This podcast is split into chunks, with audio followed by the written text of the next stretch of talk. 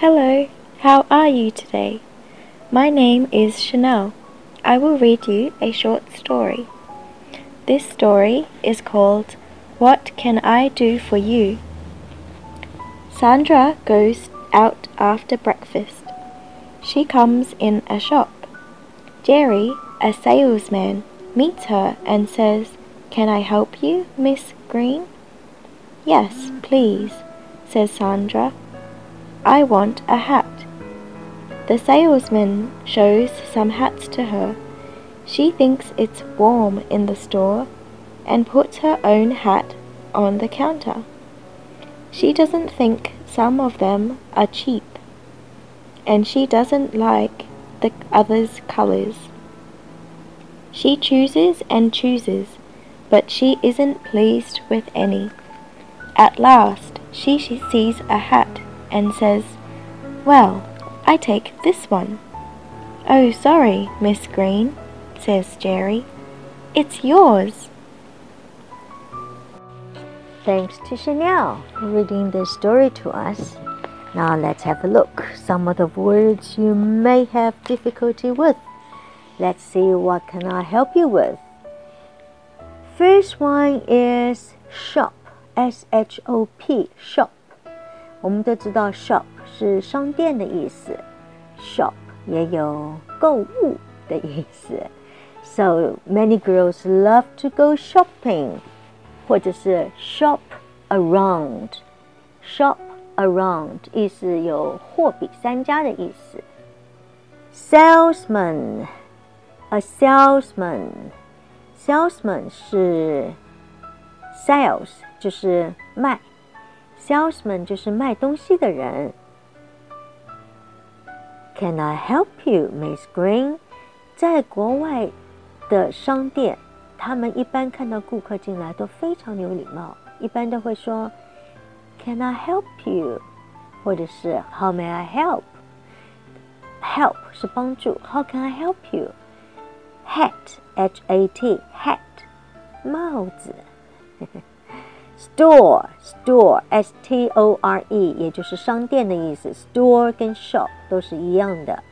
Her own hat, my own，我自己的。Own 这个字呢，有自己的意思，也有拥有。I own the shop，这个店是我的。所以 own 这个字呢，有许 I own the shop。 I'm the owner of the car，跟 I own the car 是一样的。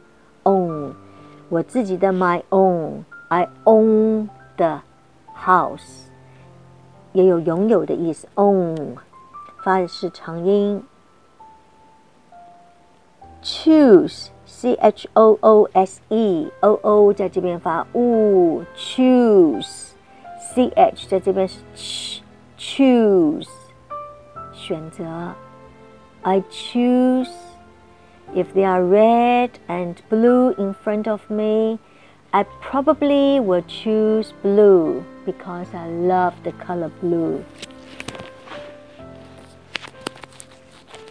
Choose 是选择。Please, she isn't pleased. 我们大家都知道，please 是 please 是请，Please, can I help you? Could you please, please，请，很有礼貌的一个字。